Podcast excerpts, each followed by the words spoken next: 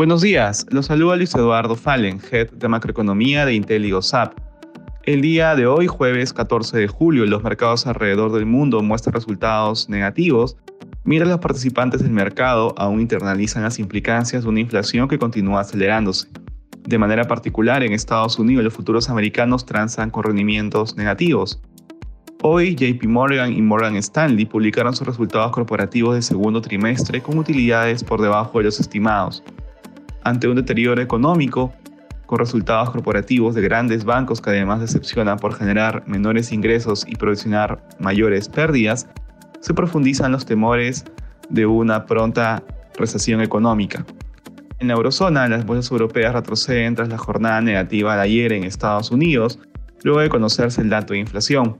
Por otro lado, la Comisión Europea ha presentado nuevas previsiones económicas, si hace dos meses se preveía que la Unión Europea y la Eurozona creciesen a un ritmo idéntico del 2.7 y 2.3% en el 2022 y 2023, las proyecciones se desinflan al entorno del 1.5% para el ejercicio que viene.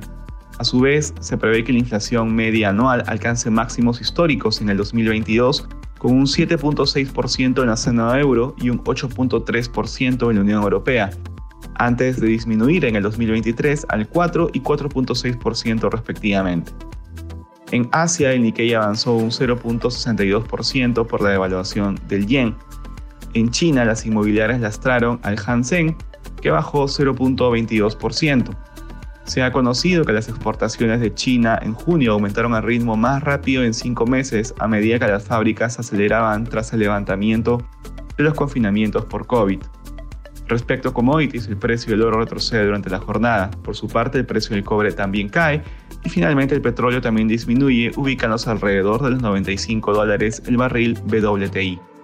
Gracias por escucharnos. Si tuviera alguna consulta, no duden en contactarse con su asesor.